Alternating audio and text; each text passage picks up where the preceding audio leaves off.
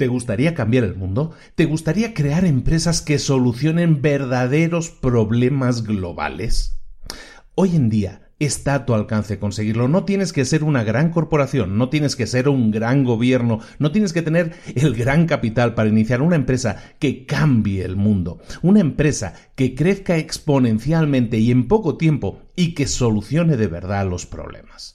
Hoy vamos a ver un libro muy especial, un libro que tenía muchísimas ganas de, revisar, de resumir con todos vosotros. Ese es el libro que se llama Bolt, un libro escrito en el año 2015 por Peter Diamandis y Stephen Kotler. Este libro eh, no tiene una traducción al español, lo estamos traduciendo, lo estamos haciendo llegar a ti inmediatamente lo antes posible y lo hacemos llegar en español con un nuevo título que me he sacado de la manga, pero que explica perfectamente de lo que vamos a hablar y es un concepto que se nombra constantemente en el libro. Eh, lo hemos traducido, lo hemos titulado Emprendedores Exponenciales. El libro en original se llama Bolt, editado en el año 2015, y es el libro que vamos a ver aquí, ahora, en Libros para Emprendedores. Sin más, comenzamos.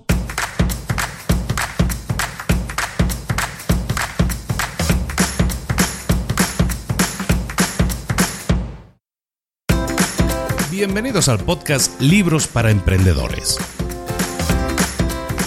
para alcanzar el éxito en cualquier negocio que quieras emprender, debes formarte, debes estudiar, aprender para emprender. Y para ello, no hay nada mejor que un libro.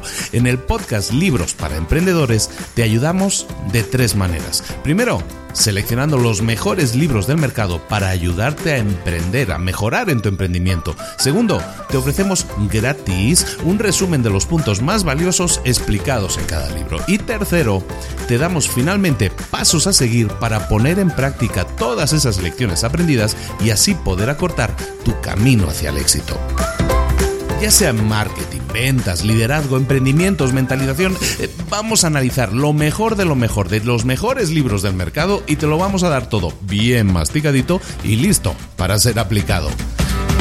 Soy Luis Ramos, empresario y emprendedor, y voy a acompañarte, si me lo permites, en este camino. Sin más, comenzamos a todos, bienvenidos una semana más a Libros para Emprendedores. Aquí estamos de nuevo eh, resumiendo libros, como siempre, pero, con muchas ganas además, porque este libro, como, como mencionaba en la introducción, tengo muchísimas ganas de revisarlo, de, compartirlo con todos vosotros. ¿Por qué? Porque es un libro que yo creo que va a cambiar mucho la mentalidad de mucha gente. Es un gran libro, es uno de los libros que tienes que leer, es uno de los libros que tienes que conocer, porque habla de las realidades a la que nos estamos enfrentando actualmente, la, situación actual en cuanto al desarrollo de empresas, en cuanto a todo lo que está sucediendo. Este libro se escribe en el año 2015 y en realidad es una continuación, es una segunda parte de un primer libro. Este libro se escribió en el año 2012 por los mismos autores. Eh, eh, se llama Peter Diamandis y Stephen Kotler. Ahora voy a comentar algo de ellos. Eh, bueno, algo bastante porque son gente muy interesante, sobre todo Diamandis. El, el, tema es el siguiente. En el año 2012 escriben un libro que se llama Abundancia. Y en ese libro, bueno, Abundance, porque no está traducido tampoco al español, creo.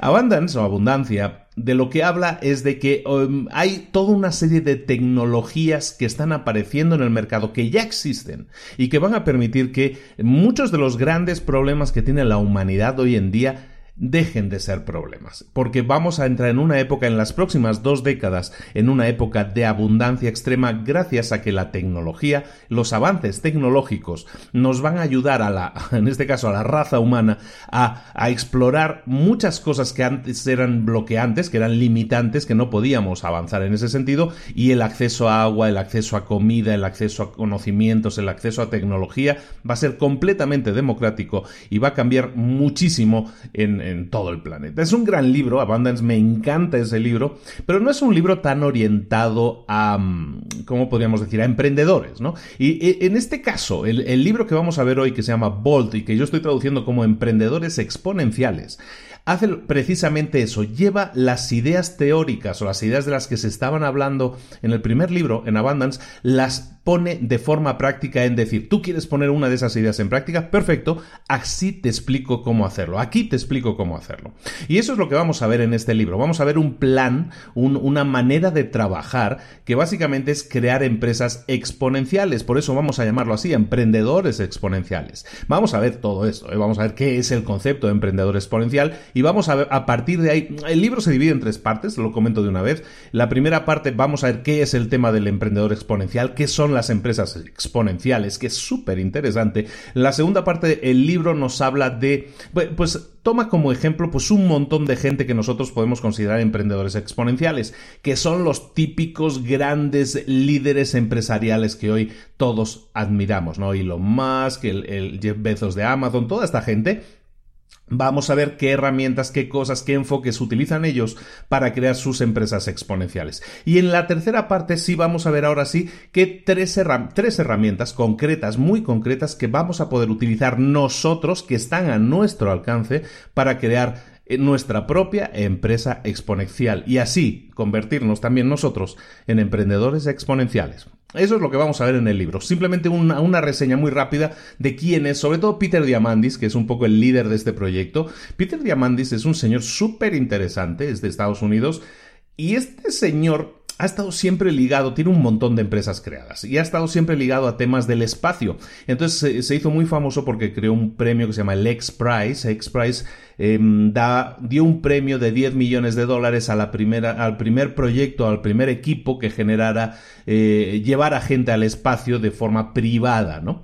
Y le dieron ese premio. Ese premio ya se dio y lo ganaron en el año 2003, lo ganó una empresa, llevaron la primera fue el primer vuelo privado al espacio, pero no solo fue famoso por esto, ha ido creando toda una serie de empresas que nosotros vamos a ir ubicando rápidamente, está muy metido en empresas de que tienen que ver con el genoma humano, investigación del genoma humano, y vamos a ver también por qué está muy relacionado con todo lo que vamos a ver en el libro. Eh, ha creado una empresa que muchos conoceremos de vista, porque lo habremos visto los vídeos muchas veces en YouTube. Él es el dueño de una empresa que hace esos vuelos eh, de gravedad cero, ¿no? En los que tú te subes a un avión, ese avión hace así como unas subidas y bajadas muy rápidas y crea la sensación de no gravedad. Bueno, no la crea, hace una sensación de no gravedad por la cual puedes estar volando, ¿no?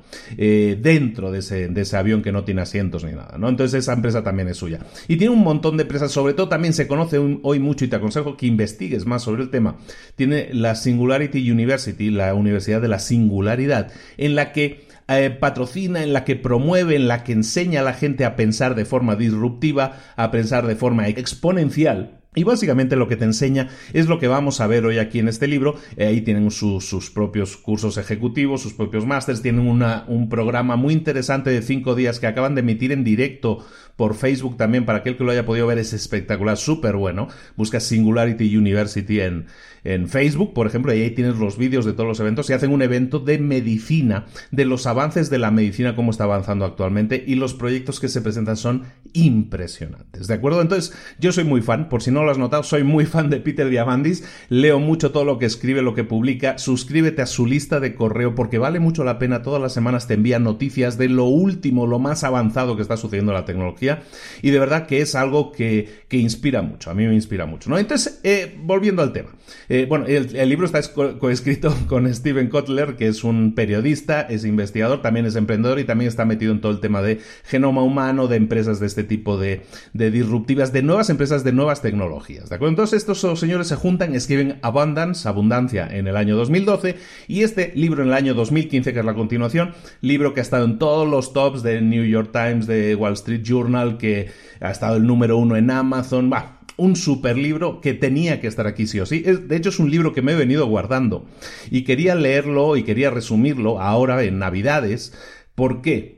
Pues básicamente porque creo que es un libro inspirador que puede inspirar a mucha gente. Espero que así sea, que la gente que pueda leerlo en inglés que lo lea porque vale mucho la pena y que de alguna manera te puede plantar esa semillita ahora que siempre nos hacemos los propósitos de año nuevo y todo eso, pues en estas próximas semanas que puedas inspirarte y decir, pues voy a dar pasos adelante voy a investigar o voy a moverme más en este sentido en todas estas nociones y cosas nuevas que son lo que vamos a estar viendo en el libro. Perfecto. Bueno, entonces lo que estamos hablando ahora es del libro Bolt, que le vamos a llamar así, vamos a llamar emprendedores exponenciales. Y vamos a hablar un poco de eso, de esa palabrota que es exponencial. ¿De qué, nos, de qué estamos hablando cuando hablamos de tecnologías exponenciales? Exponenciales, para los que no les suene, para los que les suenan de matemáticas ya saben de lo que estamos hablando, pero para los que no les suene, ¿qué es exponencial? Bueno, de lo que estamos hablando es que cuando una empresa crece puede crecer de dos maneras, de forma lineal o de forma exponencial. Esto es matemática bastante básica, ¿eh? pero si nos acordamos un poco de las gráficas de matemáticas, para los que no les gusten, lo siento, voy a hacerlo muy rápido.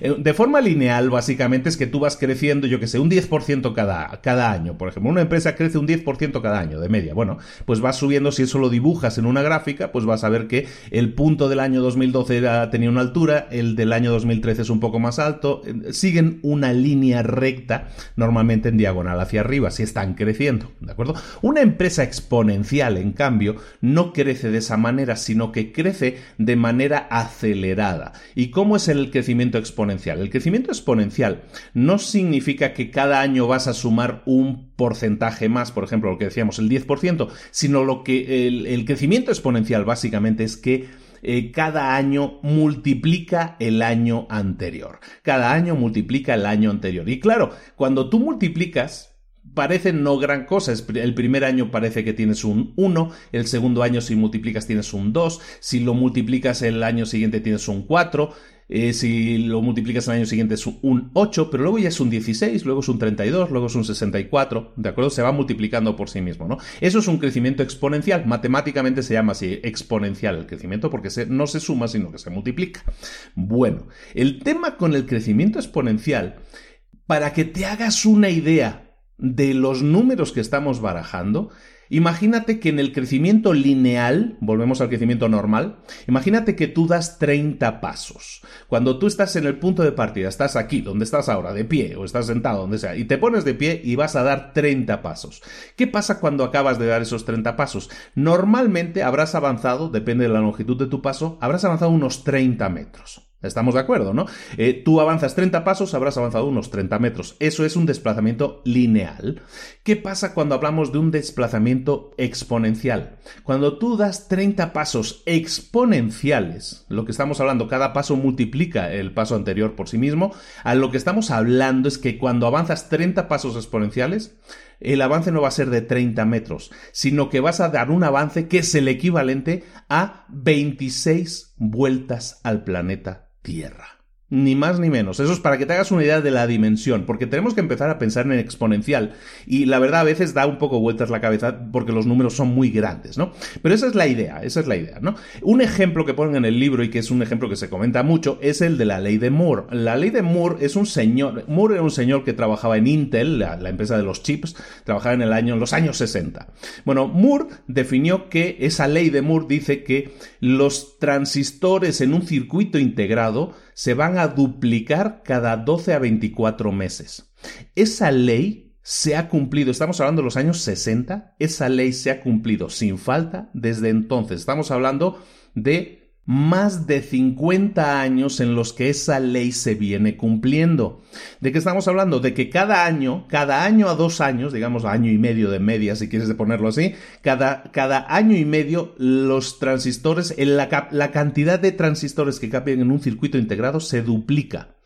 Eso hace que, por ejemplo, en un teléfono hoy en día tengamos la misma capacidad que, o más capacidad a lo mejor que la que tenía un ordenador en los años 90. ¿Por qué? Porque eh, cada vez son más pequeños los transistores, cada vez cabe más cosa dentro de un espacio más pequeño y por eso los teléfonos eh, tecnológicamente o pueden incluir más cosas o son más pequeños. ¿De acuerdo? Ahora lo que buscamos es que el teléfono haga cada vez más cosas, ¿no? Sabemos que nuestros teléfonos hoy en día son unas centrales tecnológicas que hacen de todo, ¿no? Desde GPS hasta llamadas telefónicas, mensajería, pero vamos, hacen de todo, ¿no? Tienes conectividad total y hacen toda una serie de cosas que tienen chips adicionales, ¿no? ¿Por qué? Porque cada vez caben más cosas. ¿Por qué? Porque dentro de un circuito integrado, cada año, cada dos años, se duplica su capacidad. ¿Por qué? Porque caben el doble de transistores, ¿de acuerdo? Entonces, la ley de Moore es un ejemplo de crecimiento exponencial. Estamos hablando de duplicar, de multiplicar cada año a dos años los resultados. Y eso es una ley ejemplo. Pero en general, para que tengamos muy claro cómo es el tema del tema exponencial en cuanto a empresas, las empresas exponenciales, y aquí dan un concepto que es uno de los más interesantes del libro, uno que a mí me encanta este concepto, es el concepto de las seis Ds de los exponenciales. Las seis Ds de la letra D de dedo, las seis Ds de los exponenciales, lo que habla es de que tomemos ese, este framework, esta definición de la que vamos a hablar ahora, la tomemos como ejemplo de cómo es el crecimiento de una empresa exponencial.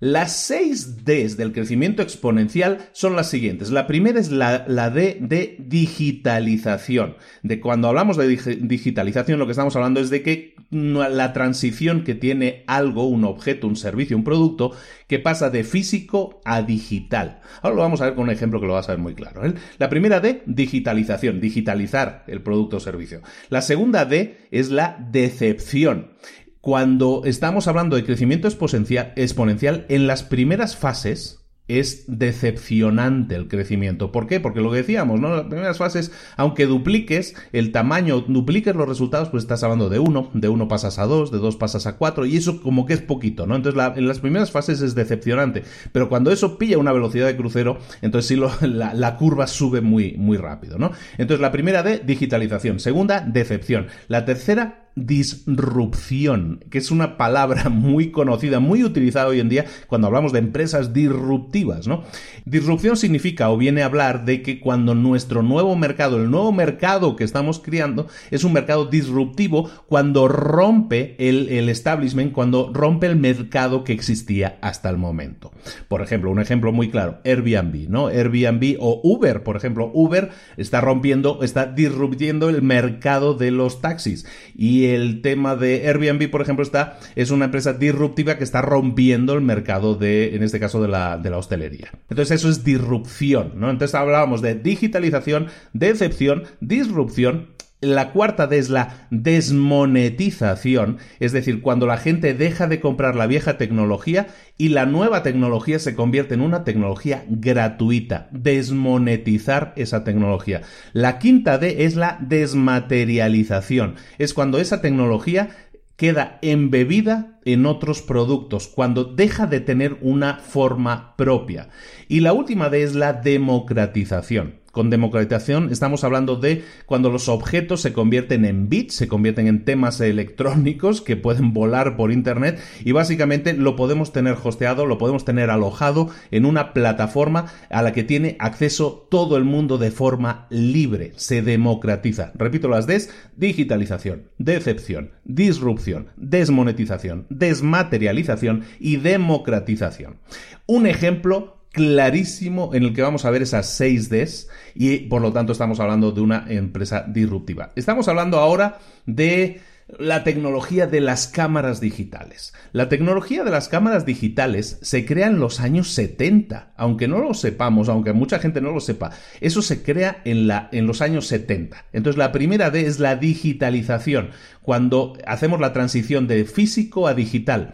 Es decir, cuando las fotos pasan de ser eh, desde un negativo, que eran las fotos originalmente, a, a un formato digital. Esa es la parte la, primera D, que es la digitalización. En los años 70, en este caso Kodak, que era la empresa que diseña Kodak, para, no sé si mucha gente ya conoce esa empresa, porque los más jóvenes a lo mejor ya ni les suena, ¿no? Pero Kodak era el gran líder mundial de fotografía, de fotografía con, con revelado, digamos, que tenías, tenías ahí un carrete de 12, 24, 36 fotos, a alguien le suena, y eso lo ibas a revelar, ¿no? Y era el carrete que revelabas en unos rodillitos que lo llevas ahí, tardaba unos días y te entregaban las fotos. Bueno, pues en los años 70 Kodak diseña, digitaliza ese proceso mediante ¿El qué? Mediante el dato de la fotografía digital. La segunda fase fue la decepción y fue decepcionante porque estamos hablando de que pasan 20 años en que esa tecnología no es útil. ¿Por qué? Porque las fotos digitales originales de los años 70, 80 que se podían hacer eran diminutas, eran microfotos. Entonces, por lo tanto, esa tecnología no tenía sentido. Era, por lo tanto, la segunda de decepcionante. Parece que no servía para nada. Pero claro, estamos hablando de que esa tecnología seguía creciendo y a lo mejor primero conseguían 100 píxeles, luego 200, luego 400, luego 800. Eso iba, iba creciendo, ¿no? Al principio, las primeras fases, como decimos, decepcionante. ¿Qué pasa? Que a los 20 años Resulta que la barrera de los 2 millones de píxeles en una fotografía digital se superan. Estamos hablando de que esa empresa, en ese, en ese caso esa tecnología, se convierte en disruptiva. Estamos creando, estamos empezando a romper un mercado. A finales de los años 90 empiezan a aparecer las primeras cámaras digitales en el mercado que tenían 2 millones de eh, lo que llaman 2 megapíxeles, 2 millones de píxeles las fotos. Estamos hablando, estamos en ese punto en que empezamos a ser disruptivos en el mercado, es la tercera D. Entonces, ¿qué sucede? Que la, cuarta D es la desmonetización. Es cuando la gente deja de comprar la vieja tecnología y la nueva tecnología se convierte en gratuita. En este caso, la gente, en la cuarta de la desmonetización, le sucedió a Kodak cuando la gente deja de comprar ¿qué? Carretes de fotografía. ¿Por qué? Porque ya no se necesita comprar carretes de fotografía para hacer fotos, puede conseguir las mismas calidades sin tener que pasar por un carrete de película, ¿no? Las películas que le llamaban antes. Entonces esa es la cuarta de la desmonetización. Eso, de hecho, hace que en el año 2012 el líder mundial de fotografía, que era Kodak, que había sido Kodak, resulta que presenta la bancarrota. Estamos hablando del año 2012. La quinta D estamos hablando que es la desmaterialización. ¿Qué es la desmaterialización? Cuando la tecnología de la que estemos hablando queda embebida dentro de otro producto. En este caso, ¿Cuándo se desmaterializa la fotografía digital? ¿Cuándo nos enfrentamos a la quinta D? Pues en estos últimos años. En este, eh, la podríamos decir del 2012 hasta acá, hasta el momento en el que estamos actualmente, la gente está empezando a no comprar cámaras digitales. La gente ha dejado de comprar cámaras digitales. ¿Por qué? Porque ya tenemos una cámara digital dentro de nuestros teléfonos que tiene la suficiente calidad para darnos la calidad de fotos que la mayoría de nosotros queremos. Evidentemente, si se siguen vendiendo, claro que se siguen vendiendo, y depende para lo que necesites, pues necesitarás todavía una cámara digital, pero cada vez menos. ¿Por qué? Porque están las cámara, la tecnología, en este caso de las fotos digitales, se desmaterializa. Ya no necesitamos un aparato dedicado a eso, sino que esa tecnología queda dentro de nuestro, en este caso de nuestro teléfono. Otro ejemplo, con un GPS. Hace unos años tú tenías un GPS, esa tecnología que había crecido y que eran unas pantallitas, unos aparatitos que tú tenías eh, instalados en tu coche o a lo mejor en algunos coches de alta gama vienen dentro del coche ya instalados, pero ¿qué pasa? ¿Qué sucede? Que ahora Tú tienes un chip de GPS dentro de tu teléfono. Tú tienes el Google Maps que es gratuito dentro de tu teléfono. Y ese esa gratuidad perdona, es la sexta D, que es la democratización cuando esa tecnología se convierte en bit, se convierte en digital, se convierte en gratuita y todo el mundo tiene acceso a esa tecnología, a esos datos, a esa información. En este caso, pues ahora existen decenas, cientos de páginas web en las que tú puedes subir tus fotografías digitales gratis. Facebook, por ejemplo, Instagram, todas estas eh, plataformas son plataformas en las que se ha democratizado el acceso a las fotografías. Entonces, repetimos las 6 Ds para que siempre podamos entender cuándo una empresa está siendo una empresa que está creciendo exponencialmente. Primer paso, digitalización. Segundo paso, decepción. Tercero, disrupción. Cuarto, desmonetización. Quinto, desmaterialización. Y sexto, democratización. Otro ejemplo de tecnología que está creciendo exponencialmente es el de, las impresoras 3D, las impresoras que imprimen cosas. Tradicionalmente, siempre nosotros, siempre que hemos creado algo, siempre ha sido mediante la sustracción. Si tú creías que querías crear un objeto, partías de, yo que sé, querías crear una pues una talla de madera. ¿Qué hacías? Tenías un bloque de madera y le sustraías capas hasta que quede lo que tú querías. Lo mismo con un mueble, lo mismo con todo. Ahora no, ahora tenemos impresoras 3D, que no es una tecnología nueva, es una tecnología que se lleva desarrollando durante décadas y esas empresas originales, muchas ya no existen, pero hay algunas que sí, ahora están explotando. Las impresoras 3D lo que te permiten es aditivamente, mediante la adición, crear productos. ¿Cómo es la adición? Es creando capas, ¿no? Una impresora 3D, para los que la hayan visto funcionar, es básicamente tú imprimes, pero no imprimes texto en un papel o no imprimes una foto en un papel. Lo que imprimes es cosas físicas. Tú puedes imprimir cosas. Hay empresas hoy en día que están imprimiendo chasis completos de coches en una sola pieza, por ejemplo. Eso ayuda mucho en temas de ensamblaje. Hay empresas que están creando máquinas que construyen casas, que imprimen casas en tres dimensiones. Estamos enfrentándonos a una tecnología disruptiva que ahora, para los que no se han dado cuenta, está ya en una fase de crecimiento exponencial. Hay muchas otras empresas, hay muchas otras empresas, por ejemplo, la exploración espacial, el, vuelo comercial, em, la creación de coches, el tema de la salud, el tema de la creación de productos para, para el público, todo eso estamos en empresas que tienen un crecimiento disruptivo. Hay varios, varios puntos, varias, varias tecnologías que están ahora mismo en ese crecimiento exponencial y que en el libro destacan mucho y vale la pena que las citemos aquí. La primera tecnología que está ahora mismo en crecimiento exponencial es la de las redes y sensores. ¿Te suena el concepto del Internet de las Cosas? ¿Qué es el Internet de las Cosas? Es cuando tú conectas cosas a Internet. Estamos viéndolo ahora, se está poniendo muy de moda ver noticias de los coches que se conducen solos, ¿no? Hay un montón de empresas que están creando eso. Esos son coches que estarán conectados a Internet y que estarán compartiendo información del tráfico, de accidentes, de robos, de un montón de cosas, ¿no? Eso es una red, es una red y que tiene sensores. Pero no solo eso, a nivel local, a nivel de tu casa, hay muchos aparatos que están conectados a la red. Ahora prácticamente todas las televisiones están conectadas a Internet, están conectadas a la red y puedes recibir contenidos directamente por Internet, pero también van a poder enviar información. Tú vas a poder conectar tu frigorífico, tu nevera, tu refri y, enviar información o compartir información. Lo mismo con las luces que se encienden y se apagan automáticamente. El Internet de las cosas es conectar cosas a Internet y eso lo haces mediante sensores. Entonces, una empresa o una tecnología, mejor dicho, disruptiva hoy en día es el de las redes y el de los sensores que conectan cosas a esas redes. Una segunda tecnología que es disruptiva ahora mismo es el de la, eh, la computación infinita, que se llama. Y básicamente es que ahora mismo cualquier persona tiene acceso mediante la nube, lo que se llama mediante la nube, mediante tecnologías en la nube, tienes acceso a computación infinita, es decir, capacidad de cómputo infinita. Hay gente que creaba nuevos desarrollos tecnológicos o que tenía nuevas ideas tecnológicas, pero no las podía poner en marcha porque para arrancarlas necesitabas una tecnología muy cara, necesitabas comprar grandes computadoras que te permitieran realizar todas esas, toda esa clase de grandes cálculos. Hoy en día la computación es infinita prácticamente. Tú puedes contratar eh, computación, tú puedes contratar servidores con Amazon, con Google, con Microsoft y esos servidores se encargan de computar, de hacer los cálculos que tu empresa, a lo mejor de ingeniería, pueda necesitar. Eso hace que se democratice también el acceso a este tipo de tecnología mediante el cómputo infinito. Es una tecnología que está ahora mismo disruptiva, que está creciendo, que está en esa curva de crecimiento acelerado. Otra otra tecnología que también comenta mucho en el libro y que siempre habla Diamandis es la inteligencia artificial. La inteligencia artificial es la capacidad que tiene un ordenador, que tiene una computadora, de hacer cosas de manera autónoma.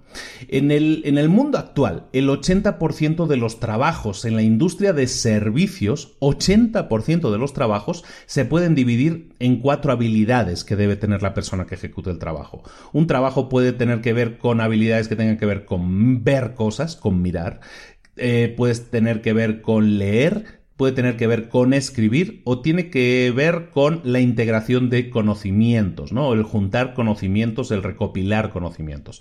Ver, leer, escribir y recopilar conocimientos. Hoy en día cualquier ordenador tiene capacidad de hacer cualquiera de esas cuatro cosas con más precisión que un ser humano. ¿De acuerdo? Entonces el 80% de los trabajos de las empresas de servicios corren peligro. ¿Por qué? Porque, bueno, corren peligro. La gente se tendrá que poner a hacer otras cosas, que eso es básicamente algo que se hablaba también en abundancia, ¿no? En el, en el libro anterior.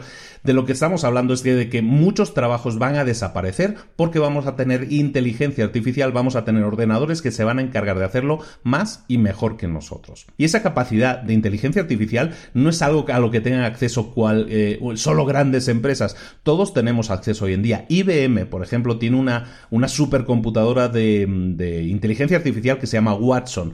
Ese Watson está ahora mismo disponible en Internet para que tú puedas utilizarlo para tus cálculos. Puedes utilizar esa tecnología súper avanzada de inteligencia artificial para desarrollar tu, eh, tu idea. Eso afecta a muchas cosas. La inteligencia artificial va a afectar a muchas cosas en tantas empresas que no nos lo podemos imaginar. En muchas charlas yo hablo de que los abogados o los médicos, que son profesiones muy tradicionales y que no han variado mucho en todos estos años, ahora las nuevas tecnologías disruptivas van a modificar esas profesiones como las conocemos y en muy pocos años la medicina como la conocemos no va a existir más y la, abogacía como la conocemos tampoco. ¿Por qué? Porque hay inteligencia artificial, porque hay computadoras que pueden hacer ese trabajo con más precisión que un ser humano. Hay gente que esto, todo esto, por cierto, esto le asusta, porque dicen, no, pues que, a dónde vamos a ir, el mundo, ¿no? Es la, como Terminator, ¿no? Como la película de Terminator. No tiene por qué ser así. Lo que estamos hablando es de que la, la, vida va a ser mejor, va a ser más cómoda y va a haber una serie de profesiones eh, que, que van a ser modificadas por la tecnología, pero para mejor. Porque que tengamos una una computadora que sea mejor operando, que sea mejor detectando enfermedades mm, antes de que aparezcan, eso es mejor para nosotros. ¿Por qué? Porque va a aumentar nuestra nuestra esperanza de vida, porque vamos a tener mejor calidad de vida y eso va a afectar muy positivamente a todos nosotros humanos, ¿no? Porque la tecnología va a estar nuestro servicio en ese sentido para mejorar nuestra calidad de vida. Por lo tanto, no lo tomemos como algo, como algo que nos dé miedo, sino es como algo que sí deberíamos abrazar. Otra tecnología disruptiva hoy en, hoy en día es la robótica, que es una tecnología que está avanzando muchísimo, la robótica. Imagínate las fábricas en las que se fabrican coches. Tú habrás visto imágenes de las fábricas actualmente que fabrican coches prácticamente ya hay cada vez menos personal humano. ¿Por qué? Porque tienes brazos robóticos que han sido programados, se les ha dicho muévete a este punto, ahora mete un tornillo aquí, ahora haz una soldadura aquí, ahora haz esto aquí o esto allí. Les programas, les has programado con precisión lo que tienen que hacer y esas máquinas lo que hacen es ese trabajo repetitivo, lo hacen una y otra vez, una y otra vez con precisión y sin errores. Hoy en día, con todo lo que está avanzando esta tecnología, resulta que ahora, en vez de programar los robots para que le digas en este punto tienes que hacer clic, en este punto tienes que hacer esto o esto otro, ahora lo puedes hacer de palabra, gracias a la inteligencia artificial integrada en la robótica. Tú puedes razonar, tú puedes hablar con un robot y explicarle lo que quieres que haga y lo va a entender. ¿De acuerdo? Esta tecnología también es disruptiva ahora mismo y está creciendo exponencialmente. Una quinta tecnología que está creciendo exponencialmente es en la biología sintética. ¿Y por qué hablamos de biología? Y de sintética, pues básicamente la biología se trata del ADN humano, no, no humano, no, el ADN en general, ¿no? De, de, los seres vivos. El, el, ADN se entiende, si tú lo entiendes como un código de cuatro letras que está, eh, que está ordenado de una cierta manera, eso permite entonces entender que tú puedes reprogramar el ADN para cambiar su naturaleza original o crear nuevos ADNs que te permitan generar otra serie de células, otra serie de cosas totalmente diferentes. ¿Para qué nos sirve esto? Pues para pensar que, por ejemplo, a lo mejor que si yo tengo una enfermedad congénita, podremos dentro de unos pocos años, espero, podremos definir esa, podremos detectar esa enfermedad a, nivel ADN, a nivel celular, y cambiar nuestro ADN para eliminar la posibilidad de que tengamos esa, esa enfermedad o que nuestros hijos no nazcan con esa enfermedad congénita. Para esas cosas, eso es beneficioso para la raza humana, claro que lo es. ¿De acuerdo? Y esto, aunque suene a ciencia ficción, ya existe hoy en día. La biología sintética se está utilizando hoy en día para crear nuevos combustibles, nuevas comidas, nuevas medicinas, nuevos materiales de construcción, nuevas fibras de tejido, incluso nuevos organismos se están creando en laboratorio hoy en día a través de procesos industriales. La bioingeniería está a punto de convertirse en una de las grandes empresas disruptivas, una de las que más crecimiento potencial van a tener de lo que hayamos visto nunca en la historia. Todo esto ya está sucediendo ahora y aunque a la gente le pueda dar un poco de mareo, yo lo entiendo, la gente que no sea consciente de todo esto, lo que está sucediendo, de lo que nos está rodeando ahora mismo y que ya está siendo realidad, a lo mejor le puede parecer un, le puede dar miedo yo eh, siempre, insisto, hablo mucho de estos temas, soy muy apasionado de estos temas, yo creo que se nota. Estos temas me apasionan porque creo que van a beneficiar profundamente a nuestra relación personal, a nuestras relaciones profesionales, a nuestros trabajos, a nuestra vida, a nuestra calidad de vida. En definitiva, nos esperan grandes años, años de grandes cambios y simplemente ahora estamos en el principio, no alcanzamos a ver, pero esto es un crecimiento exponencial. Acordémonos de los 30 pasos, que 30 pasos no son 30 metros en este caso, sino que 30 pasos pueden ser 20 eh, vueltas al planeta Tierra, ¿de acuerdo? Nosotros ahora mismo estamos empezando a dar ya la primera vuelta al planeta Tierra, pero esto se va a acelerar todavía más. Esta es la primera parte del libro. En esta primera parte estamos viendo que es una empresa o que es un crecimiento exponencial o una tecnología exponencial, mejor dicho, ¿no? Porque no tenemos que aplicarlo a empresas, pero estas tecnologías las podemos utilizar hoy en día para crear nuestras ideas de negocio, para crear nuestras empresas, para emprender exponencialmente. Pero ¿qué es la mentalidad exponencial? ¿Qué es la mentalidad de un emprendedor exponencial? Las tres cosas o las tres actitudes que tienes que adaptar o que tienes que adoptar en este caso para crear una empresa eh, tecnológicamente disruptiva, una empresa que vaya a tener un crecimiento exponencial, las tres cosas que tienes que integrar. La primera es el aislamiento. Que cuando hablamos de aislamiento, nos ponen en el libro un ejemplo muy interesante que habla de que en la cuando estaban en la Segunda Guerra Mundial las 对。Las empresas, eh, en este caso de aéreas, las que creaban aviones, Lockheed en este caso, estas empresas tenían que crear algo que les sirviera para batallar a los nazis, para ganar la guerra, también para los japoneses. Entonces, ¿qué hicieron? Se aislaron, crearon un hangar en el que encerraron a todos sus ingenieros y les cerraron, les dejaron total libertad, los aislaron del mundo de las noticias de todo y ¿qué consiguieron con eso? Que la gente se concentrara al 100% en prueba-error, prueba-error, prueba-error, sin que hubiera crítica exterior, sin que hubiera una crítica externa. ¿Qué consiguieron con eso? básicamente que el trabajo que en una situación de trabajo normal les hubiera llevado 5 a 10 años conseguir, lo consiguieron hacer en 140 días. ¿Por qué? Porque se aislaron. Entonces, en el, en el libro te, te, presentan el concepto del aislamiento, que tú te aísles para que de esa manera, sin que haya una crítica externa, sin que simplemente trabajes constantemente, pruebes, pruebes, pruebes, porque eso se trata de prueba, error, prueba, error, prueba, error, consigas de esta manera conseguir resultados muchísimo antes que si sometieras a un proceso de voy a hacer una prueba, lo presento, hago una validación, a ver qué me dice el jefe y todo eso, ¿no? Sino que si tú trabajas aisladamente, puedes conseguir conseguir muchísimos más resultados. Y en empresas exponenciales se recomienda que trabajes de esta manera aislada. Lo segundo que se recomienda es que pienses en grande. Digamos que hay, eh, aquí nos habla del concepto de la credibilidad de las ideas, ¿no? Y entonces, imagínate que tú tienes una raya eh, horizontal, digamos visualmente, imaginémoslo así, tú tienes una raya horizontal. Cuando tú presentas una idea, que no es creíble, que una idea no es creíble, la gente dice, no, eso es una idea ridícula, no la acepto. Esa idea está por debajo de esa línea. Esa línea la vamos a llamar la línea de la credibilidad. Cuando tú presentas una idea que está por encima de esa línea, lo que estás haciendo es presentar una idea creíble y una idea creíble básicamente es una idea que a lo mejor no crees al 100% en ella, pero que te da el beneficio de la duda. Estás diciendo, eh, pues sí, puede ser que funcione, ¿no? Es una idea creíble, está por encima de esa línea. Si tú quieres crear una empresa, una empresa, eh, exponencial, lo que tienes que hacer es crear una segunda línea que está muy por encima de la línea de credibilidad y es esa línea le vamos a llamar la línea de la supercredibilidad.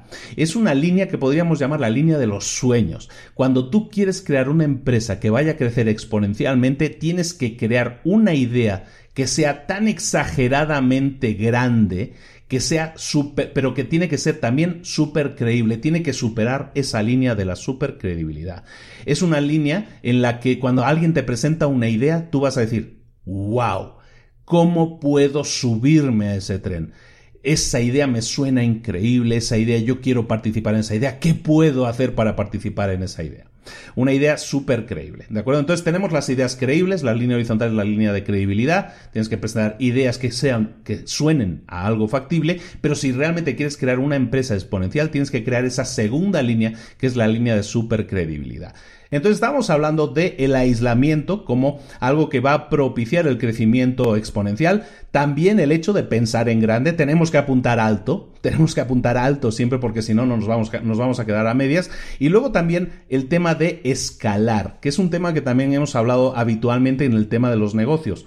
Cuando tú miras a emprendedores que son súper exitosos, lo que hacen es crear empresas que a lo mejor pretenden que cambie el mundo, pero lo que hacen es crear una empresa, crear una idea, la ponen en marcha y luego lo que hacen es escalarla. Escalar es simplemente hacer que esa idea, ese negocio, esa empresa, ese producto, ese servicio llegue a la mayor cantidad de gente posible. Esta es una frase que me escucha la gente decir continuamente. Tienes que intentar llegar a la mayor cantidad de gente posible. Eso es exactamente escalar. para la gente que me conozca o que me haya escuchado, sabrá que este libro tiene un montón de ideas que yo estoy predicando continuamente y por eso se, nota, supongo, la influencia. Vamos a ver qué hace gente eh, billonaria, sí, de hecho, billonaria como Elon Musk, Richard Branson, Jeff Bezos, Larry Page eh, de Google, qué hace toda esta gente o qué ideas o cómo pone en marcha o cómo maneja todos estos conceptos que estamos, de los que estamos hablando aquí. En el libro te lo resume todo lo que hace esta gente en ocho puntos. Uno es que aceptan riesgos, pero también mitigan riesgos, se, se concentran en la iteración rápida y en la experimentación incesante, están experimentando continuamente, están iterando continuamente en rápida, rápida, rápida sucesión, están probando algo y ven los resultados y cambian, eso es una iteración, ¿de acuerdo? Luego, utilizan pasión, pero tienen también un propósito más grande que ellos mismos, tienen un pensamiento a largo plazo, eh, su pensamiento siempre está concentrado en el cliente, siempre buscan darle satisfacción a un cliente. Luego, de pensamiento es optimista, siempre es un pensamiento racional pero optimista y siempre eh, se están fundamentando en lo que se llaman las verdades fundamentales o los principios fundamentales. Por ejemplo, Elon Musk. Elon Musk no se planteó crear una empresa de, coches eh, solares o no se planteó crear una empresa de energía solar o no se planteó crear una empresa aeroespacial. Esta persona tiene un pensamiento en el, por el cual quiere crear un impacto en la sociedad, quiere dejar el mundo mejor de lo que lo encontró, quiere cambiar el mundo. Y esa es la pasión, lo que hablamos de pasión y propósito es lo que mueve a esta persona, evidentemente, porque tiene todo el dinero del mundo, porque tiene todo el éxito del mundo, pero lo que mueve es la pasión de cambiar el mundo, de cambiar las cosas. La filosofía de Jeff Bezos, por ejemplo. Jeff Bezos, que es el creador de Amazon, que es la tienda, es una de las personas más ricas del mundo, no sé si sea ahora ya la número uno, de las personas más ricas del mundo y tiene la tienda más grande del mundo, que se llama Amazon. Bueno, Jeff Bezos, ¿cómo piensa Jeff Bezos? Jeff Bezos se pregunta lo siguiente, tiene este pensamiento que también es muy original. Eh, la gente normalmente se pregunta qué es lo que va a cambiar en los próximos 10 años. Jeff Bezos piensa al revés. Jeff Bezos se pregunta qué es lo que no va a cambiar en los próximos 10 años. ¿Por qué? Porque cuando si tú te haces esa pregunta de qué es lo que no va a cambiar en los próximos 10 años, entonces tú puedes crear una estrategia de negocios alrededor de esas cosas que no van a cambiar en los próximos 10 años. Por lo tanto, él se concentra en detectar qué cosas son estables, lo que estábamos hablando en los puntos anteriores, en, los, en las verdades fundamentales. Lo que buscan son las cosas establecidas que no van a cambiar y lo que intenta es crear una tienda alrededor de eso, un negocio, en su caso es una tienda, alrededor de todo eso. Pero no, no solo tiene una tienda Amazon, ¿eh? O sea, tiene tiendas, tiene servicios online, tiene un montón de cosas alrededor, rotando alrededor en su plataforma que podría ser Amazon. También otra de las verdades, de las cosas que motivan o que mueven a Jeff Bezos o que utiliza como filosofía de vida en el trabajo, es que es la experimentación continua. Si él quiere, si tú quieres crear algo innovador, tienes que pensar que vas a tener muchos fallos. ¿Por qué? Porque vas a estar experimentando constantemente y cuantos más experimentos realices, más fallos vas a tener. Por lo tanto, tu mentalidad tiene que estar preparada para tener fallos, para tener errores. Pero a raíz de eso es como vas a conseguir innovar. La innovación no llega teniendo una idea y creando esa idea y solo esa idea y te va a salir bien a la primera. La innovación viene de la experimentación, de los fallos continuos. Tienes que darte el permiso de fallar y tienes que estar preparado a fallar muchas veces para de esa manera conseguir un crecimiento innovador.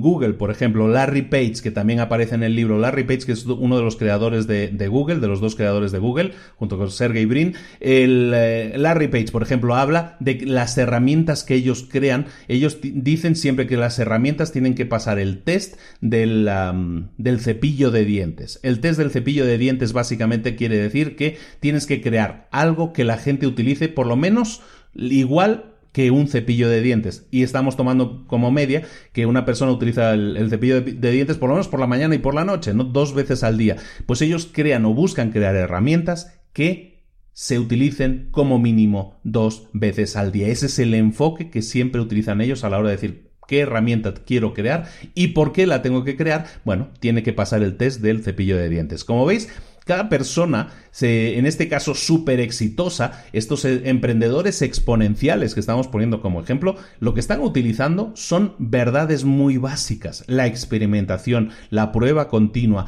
el que las cosas sean usables, es decir, centrarse en que el cliente realmente utilice las cosas que vamos a crear.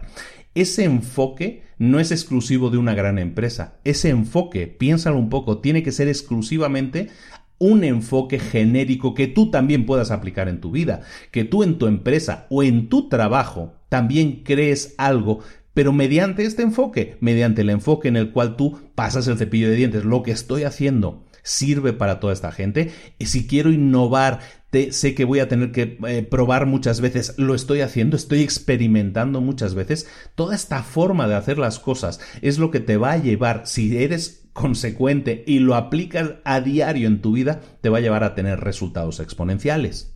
Y ahora sí, pasemos a la tercera parte del libro. En la tercera parte del libro te explican cómo puedes unirte tú o, qué puedes hacer tú para unirte a esta tribu de emprendedores exponenciales para hacer uso hoy en día de estas tecnologías exponenciales, para ser tú un emprendedor exponencial, para para alargar la mano y contactar y dar servicio a nuestros clientes que están hiperconectados hoy en día, nuestros futuros clientes que están hiperconectados todo el día, hay cuatro cosas que deberías estar haciendo hoy mismo. Y si no lo estás haciendo, comienza a hacerlo, comienza a pensar cómo puedes integrarlo en tu forma de trabajo para, para así poder convertirte en un emprendedor exponencial. Lo primero que tienes que hacer es empezar a pensar cómo puedes utilizar el crowdsourcing para acelerar tu negocio. ¿Qué es eso del crowdsourcing para el que no lo sepa? Básicamente es que puedes utilizar el poder del trabajo en grupo de gente que está remotamente, que no tiene que estar a tu lado, el poder del trabajo en grupo para conseguir los resultados. Por ejemplo, tú puedes utilizar hoy en día una base de datos de freelancers. Un freelancer es una persona que trabaja por un, por un tiempo, por una acción determinada, ¿no? Por una tarea determinada y recibe un pago al respecto.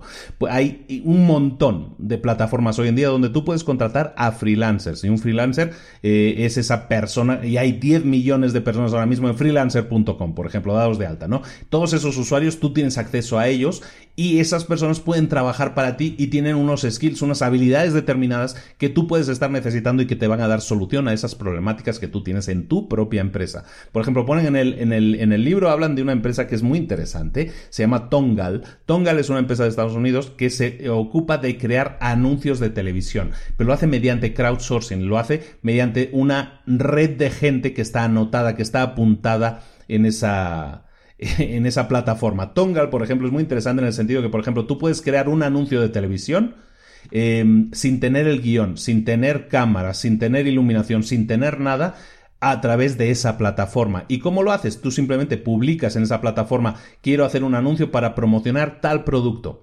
Y eso, de alguna manera, lo pagas, ¿no? O sea, lo pones como si fuera un premio, como si fuera un concurso, ¿no? Y esa gente entonces empieza a Primero, a plantear ideas. Si tú quieres, no tienes ni siquiera la idea de, lo que quieres hacer en vídeo, tú puedes presentarte ahí y decir, quiero hacer esto para promocionar este producto. Acepto ideas, las ideas las pago a tal y la, idea que, se, que resulte ganadora se va a implementar, se va a hacer realidad, ¿no? Y eso también lo puedes hacer. Entonces, hay gente que te puede presentar ideas para tu vídeo promocional y hay gente que después lo puede hacer realidad, lo puede filmar. El tema con esta plataforma es que es muy muy fácil crear contenidos de esta manera, es muy fácil crear contenidos de calidad de esta manera, es mucho más barato, es mucho más económico y es mucho más rápido que el método tradicional que podríamos decir es a través de una empresa de publicidad en la cual tienes que hacer pues un trabajo, un flujo de trabajo un poco diferente, ¿no? Que es un poco más tardado y todo eso.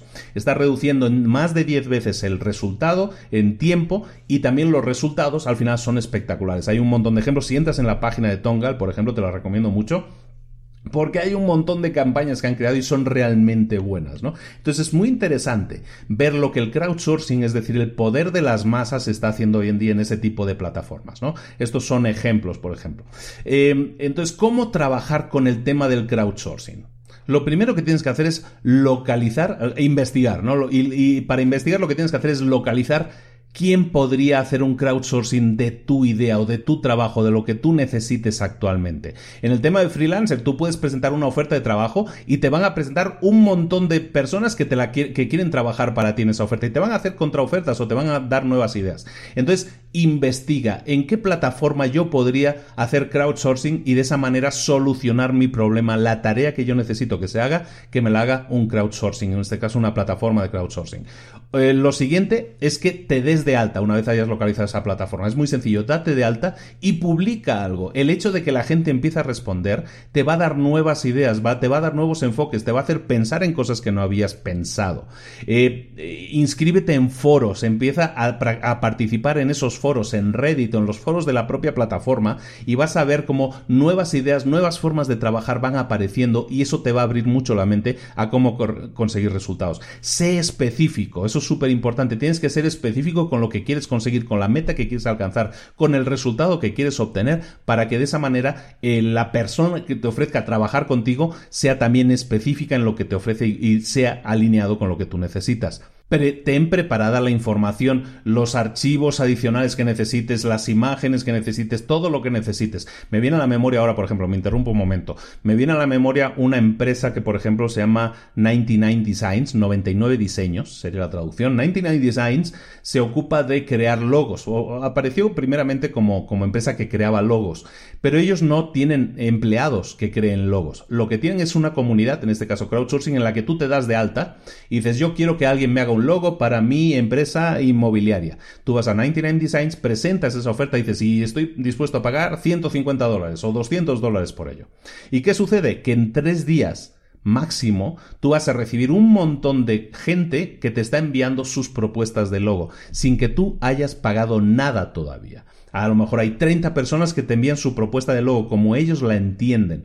Entonces tú recibes esos logos y dices, me interesa este, ¿no? Y a lo mejor no estás de acuerdo al 100% y a lo mejor necesita trabajarse un poco más, pero ya has tenido 30 ideas. Has escogido esas 30 ideas la que tú consideras que está más alineada contigo y luego le puedes decir a ese creador, oye, pues eh, súbele un poco, cámbiale un poco, ponlo de color de, este, de esta forma o de esta otra, o preséntame una opción que modifique un poco esto.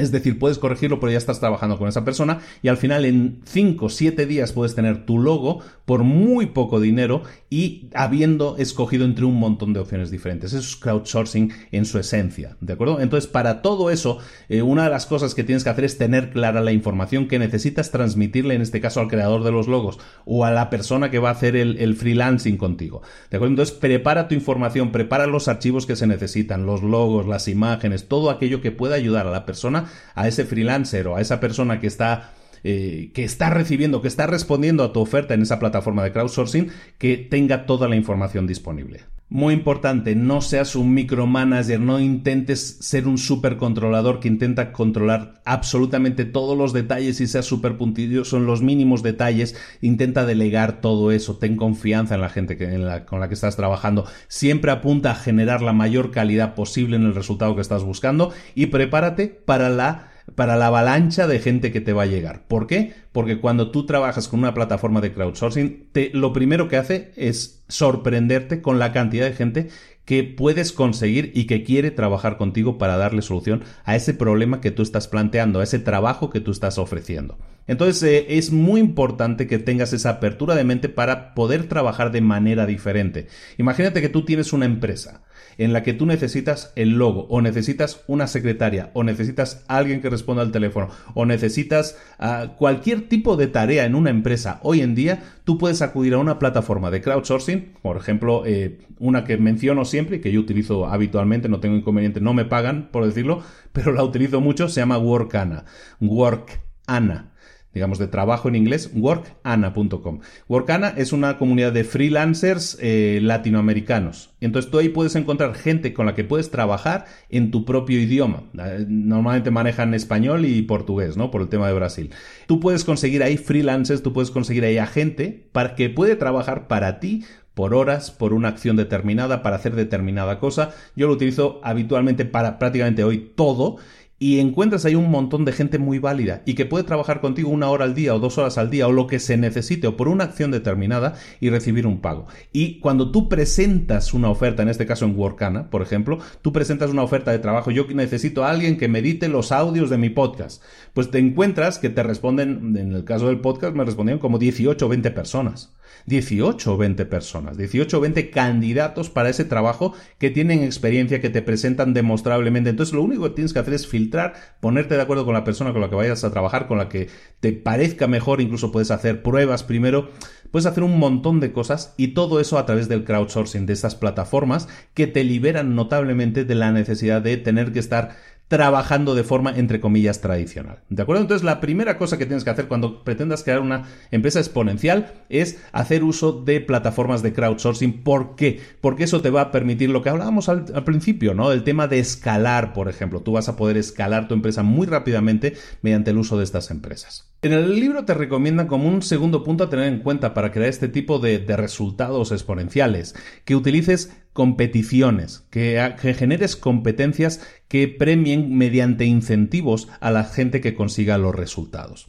El tema de las competiciones, claro, evidentemente Peter Diamandis, que es el que escribe esto, eh, pues se hace famoso con su X Prize, con su X Prize, que, tiene que ver con, en este caso, con temas del espacio, de, conquista del espacio, pero no es el único premio el que se puede poner como ejemplo. Hay muchas empresas que lo que hacen es premiar al que gane y los demás que participaron no ganan. Estamos hablando hace un momento del tema de los logos. Tú presentas la propuesta de tener un logo y el premio es el pago, en este caso, y, y solo hay una persona que va a ganar. Las otras personas están presentando propuestas que incluso a ti te van a servir mucho porque de esas propuestas puedes sacar nuevas ideas, cosas que no habías pensado. Pero al final solo uno va a ganar, solo le vas a pagar a uno, no le vas a pagar a todos por, su propuesta, por la presentación que han hecho. Mucha gente va a hacer trabajo que no va a ser pagado, solo el mejor es el que va a ser pagado. Eso hace que el, el, incentivo, en este caso económico, genere que todos ellos hagan su mejor trabajo. ¿Por qué? Porque si no, no cobran, si no es el mejor, ¿no?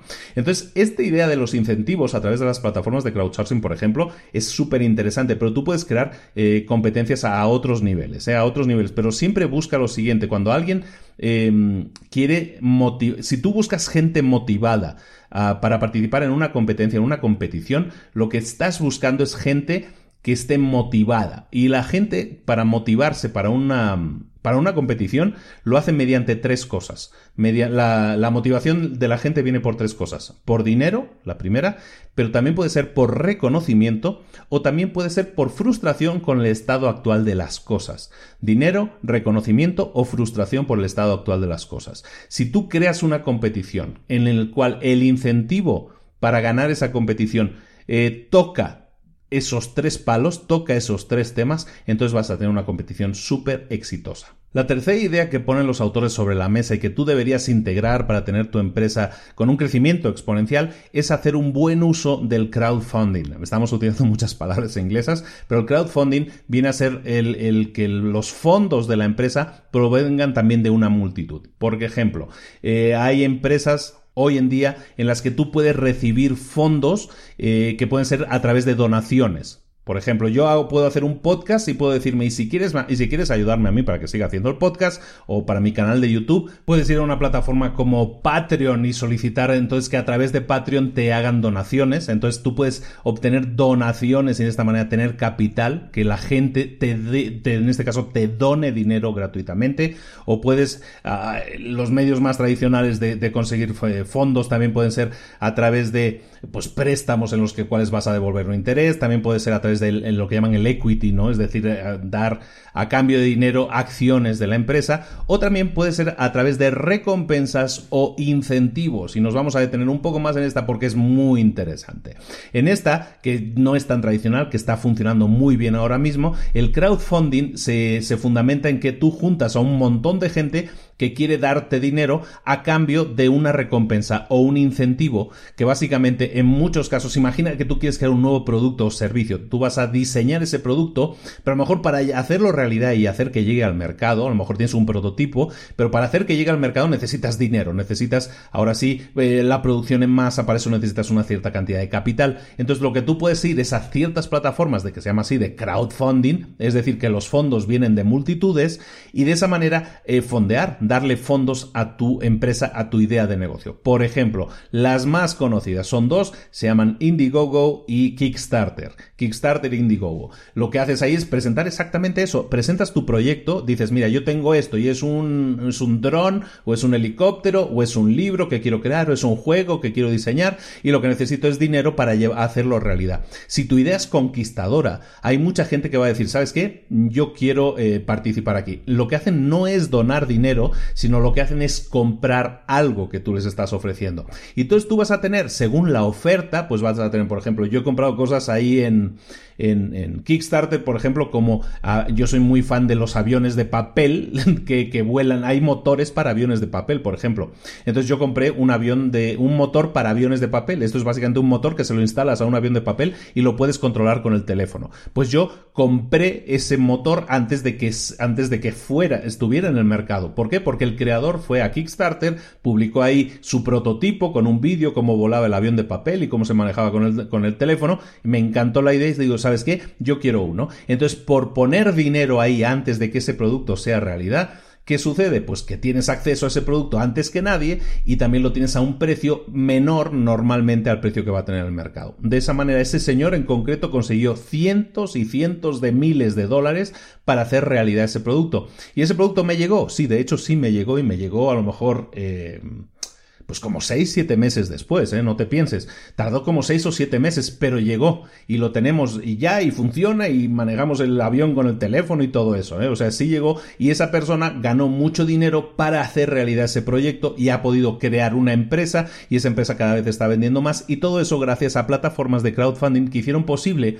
que su idea de negocio se hiciera realidad a través del dinero de gente que quiso participar, pues a través de, ese programa, podríamos llamar así, de recompensa por tener eh, antes que nadie incentivos, por tener antes que nadie, por confiar antes que nadie, por apostar antes que nadie por esa idea de negocio. Y eso es algo, una plataforma que tú deberías aprovechar mucho para tus ideas de negocio también. Kickstarter, Indiegogo, hay muchas de esas. Pero esas dos son las más conocidas. Y la última técnica, la última estrategia que te proponen si quieres crear algo que sea realmente disruptivo y si quieres crear algo que sea fácilmente, que tenga un crecimiento exponencial, que es lo que estábamos diciendo aquí, la cuarta opción es muy interesante, a mí me encanta también como concepto, que es la de que crees una comunidad y la utilices para enfrentarte a retos que son más grandes y que no podrías, a los que no podrías enfrentarte tú solo. Que crees comunidades que te sirvan para afrontar retos que tú solo no podrías enfrentar. Eso es muy interesante y, básicamente se basa en el concepto de los nichos, que lo, hablan aquí en el, en el, libro. También el concepto de los nichos básicamente quiere decir que eh, por muy raro que sea el gusto que tú tengas sobre algo, puedes estar seguro que hoy vas a tener a tu alrededor o fácilmente alcanzable a través de Internet a gente que, que le gustan las mismas cosas que a ti, a gente que, que suspira o que sueña con las mismas cosas que tú. Entonces, si tú puedes crear una comunidad de gente a la que le gusten las mismas cosas que tú y la organizas de forma adecuada, entonces tú puedes afrontar, puedes enfrentar retos que tú solo no podrías enfrentar. Si tú consigues crear una comunidad lo suficientemente sólida, lo suficientemente, le llaman engage, ¿no? O sea, que participe activamente en esa comunidad, en aportar en esa comunidad, en el crecimiento de esa comunidad, entonces vas a tener unos resultados mucho mayores. Por ejemplo, y te lo pongo con un ejemplo personal. Yo desde, mm, yo soy muy fan de las series, es algo que he comentado aquí, las series de televisión. Yo hace, hace ya unos cuantos años, yo no solo veía series, sino que yo activamente me encargaba de traducir subtítulos para series. Entonces, y lo hacía por placer, lo hacía en una plataforma de crowdsourcing, en este caso gratuita, en la que éramos un grupo, bueno, he estado en varias, pero yo traducía trozos de subtítulos de series. ¿Por qué? Porque eh, en el tema de Internet, cuando no tenías acceso a series que estaban en otros países, te las descargabas. Entonces necesitaba subtítulos para verlas. Yo, como práctica de inglés, porque me gusta mucho desarrollar bien mi nivel de inglés, las utilizaba, ¿no? Y entonces eh, lo utilizaba como ejercicio el tema del subtítulo. Entonces he traducido muchísimas series muy famosas algunas, y, me he encargado de hacer la traducción de los subtítulos. Esas empresas esas empresas, no son empresas, esas comunidades a las que yo pertenecía de subtítulos, por ejemplo, eran comunidades que se construían alrededor de esa idea de crear subtítulos. Y había mucha gente que, como yo, quería participar. Y entonces a lo mejor podías dedicarle una hora al día. Bueno, pues dedicabas una hora de tu día a aportar a esa comunidad. Entonces esa comunidad, de la persona que creó esa comunidad, podía enfrentar retos más grandes, como decir, yo solo no puedo traducir una serie porque representa muchas horas al día, sería como trabajar a tiempo completo, pero puedo crear una comunidad de subtitulado de series y ahí puedo unirme a gente que también sea como yo, que le gusten subtitular las series, y entonces en, vez de traducir yo 400 líneas que tiene de texto que tiene un subtítulo, pues a lo mejor yo puedo hacer 50, la otra persona puede hacer otras 50, otras 50, otras 50, y entre varios nos juntamos y esa comunidad se encarga de traducir ese subtítulo. Eso es un ejemplo personal mío, no sale en el libro evidentemente, pero esa es una idea de que, tú puedes crear una comunidad de lo que sea, aunque sea muy nicho de mercado, es un nicho muy pequeño, tú puedes crear una comunidad de ese estilo y tener, eh, y entonces enfrentar retos que tú solo no podrías enfrentar por cuestión de tiempo, por cuestión de que el reto sea demasiado grande. Crear comunidades te va a permitir enfrentar esos retos. Crea una comunidad sobre algo en lo que tú puedas eh, unir a la gente. Y, por ejemplo, si hablamos de la comunidad de libros para emprendedores, tenemos la suerte de tener grupos de Facebook muy con, con decenas de miles de personas, ¿no? Si yo, por ejemplo, se me ocurriera decir, ahora que tengo decenas de miles de personas en este grupo de Facebook, ¿podría yo enfrentar ese reto de los 100.000 emprendedores? Pues a lo mejor sí podría. Y a lo mejor lo que tendría que estar haciendo, déjame que yo piense sobre esa idea, a lo mejor lo que tendría que hacer es organizar ese grupo precisamente para que se apunte conmigo a un reto común, un reto que yo solo no puedo enfrentar, pero a lo mejor con la ayuda de esas 50.000 personas que tenemos hoy en día en la página de Facebook sí podría intentar hacer. ¿De acuerdo? Esa es la idea de las comunidades. Cuando tú creas una comunidad, y por ejemplo, crear una comunidad para mí en libros para emprendedores, entre comillas, es gratis. O sea, yo lo único que he tenido es que crear un grupo en Facebook, en este caso el de retos, pero crear la página en Facebook y publicar contenido y tener a la, gente que esté un poco participando ahí. Y de esa manera tienes una comunidad a la que tú también puedes acudir y proponerles por qué no hacemos algo juntos. Esa sería la idea de crear algo que sea disruptivo y crear algo que crezca exponencialmente. ¿Por qué? Porque tú solo no lo puedes hacer todo. Tú sola no lo puedes hacer todo. Pero si te apoyas en una comunidad de gente,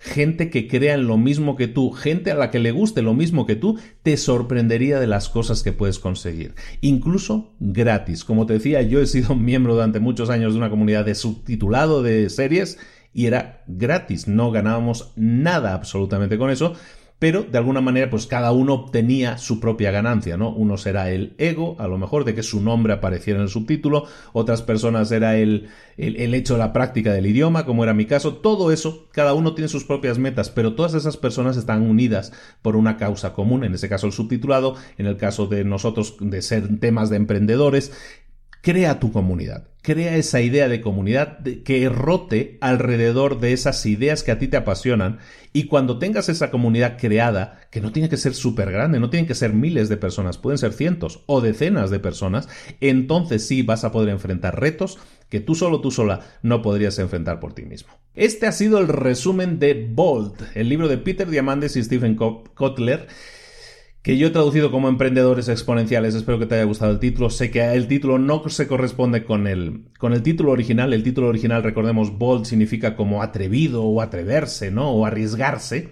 Y de alguna manera es eso, ¿no? Que te arriesgues, que des el paso, que te conviertas en ese emprendedor exponencial parte de una premisa fundamental. Tienes que entender lo que es el crecimiento exponencial, luego tienes que aplicar las mejores estrategias para el crecimiento exponencial y ponerte a hacerlo. Como siempre decimos, pasar a la acción, ponerlo en práctica. ¿Hay alguna idea de, la que, de las que hayamos estado hablando hoy aquí que tú podrías aplicar hoy en día en tu emprendimiento? ¿Tienes esa idea de emprendimiento pero la ves irrealizable porque te falta capital o porque te falta la gente adecuada para que se una a ese proyecto, te acabamos de explicar estrategias que tú puedes poner en práctica para que eso, que para ti ahora mismo es un problema insalvable, deje de serlo.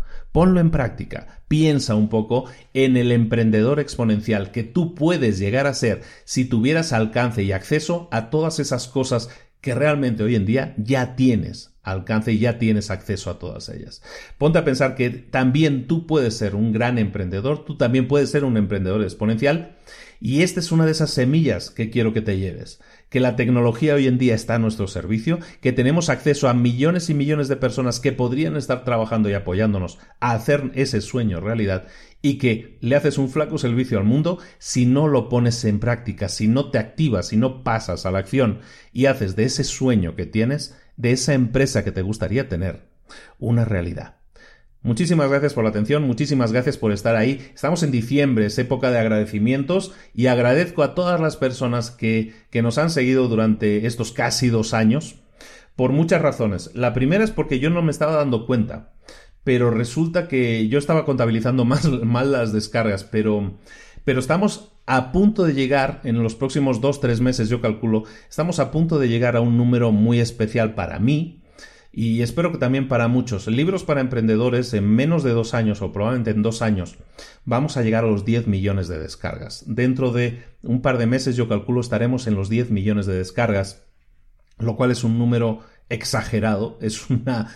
Eh, dentro del mundo del podcast es un, es un animal que, unos números que muy poca gente alcanza, que, que, que, me honra mucho, que me da mucha responsabilidad de seguir haciendo cosas, intentar hacerlo lo mejor posible, pero es de justicia decir que esos 10 millones de descargas evidentemente no son mías, son de mucha gente que todos los días, millones eh, de personas en este caso, no lo sé, pero cientos de miles de personas seguro que, que han descargado alguna vez algún episodio o que han escuchado más de un episodio, que están ahí que se suscriben a, los mails gratuitos que enviamos en librosparaemprendedores.net, que se suscriben al canal de YouTube, más de 70.000 personas, que, que, se suscriban a Facebook. Estamos ahora en las 50.000 personas exactamente en nuestra página.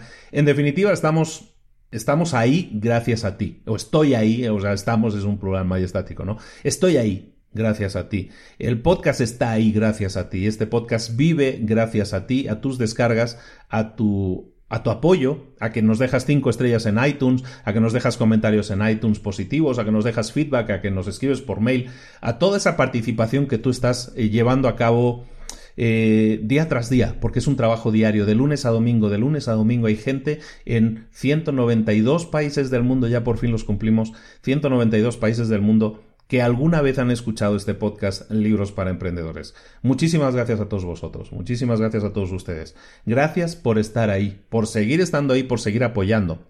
Esto no, esto no para, esto va a más y va a ir a mucho más. Eh, es algo que he venido amenazando durante un tiempo.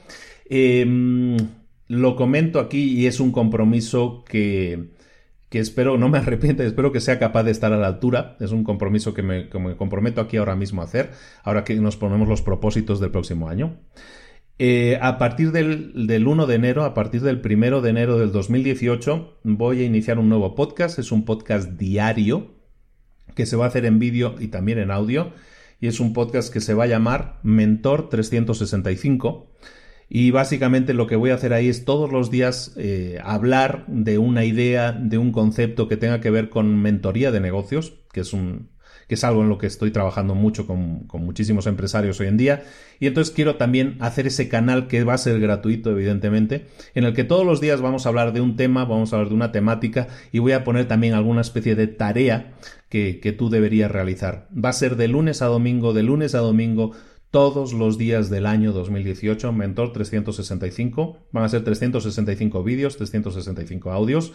Y esto es de alguna manera también un agradecimiento a todos a todos vosotros por estar ahí y no es la única cosa nueva que vamos a hacer, pero de alguna manera es una idea que estoy desarrollando, pero lo digo aquí públicamente para que se convierta en un compromiso y, y, que es un reto muy grande para mí, muy grande para mí por muchas razones, pero espero poder alcanzarlo. Eso es parte del agradecimiento por llegar a los 10 millones de descargas, eh, es algo que me me, ha llenado de tanta alegría y de tanta motivación que digo, pues tenemos que redoblar la apuesta.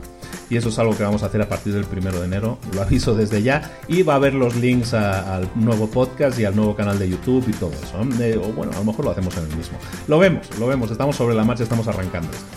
Muchísimas gracias por estar ahí. Te pido entonces ahora sí que dejes esas 5 estrellas en iTunes para que más gente nos descubra, para que otros 10 millones de personas o 10 millones de descargas dentro de un año o dos años nos alumbren como pues eso que queremos ser, ¿no? El podcast de referencia en el tema de negocios, que ya lo somos, eh, a nivel mundial en español, y pero que sigamos creciendo para que más gente, porque el podcast no deja de ser algo que escucha poca gente pero el podcast sigue creciendo cada día, los podcasts siguen creciendo cada día y todo eso es gracias a ti y gracias a tus votos y gracias a esas cinco estrellas que nos puedes dejar en iTunes y que van a hacer que más gente nos descubra y que más nueva gente empiece a escucharlo y se sorprenda y diga, ah, pues aquí hay resúmenes gratis de libros y esa es la idea, ¿no? Que tenga resúmenes gratis de libros. Muchísimas gracias por estar ahí, muchísimas gracias por la atención por el cariño, por el respeto, por las ganas de seguir aprendiendo.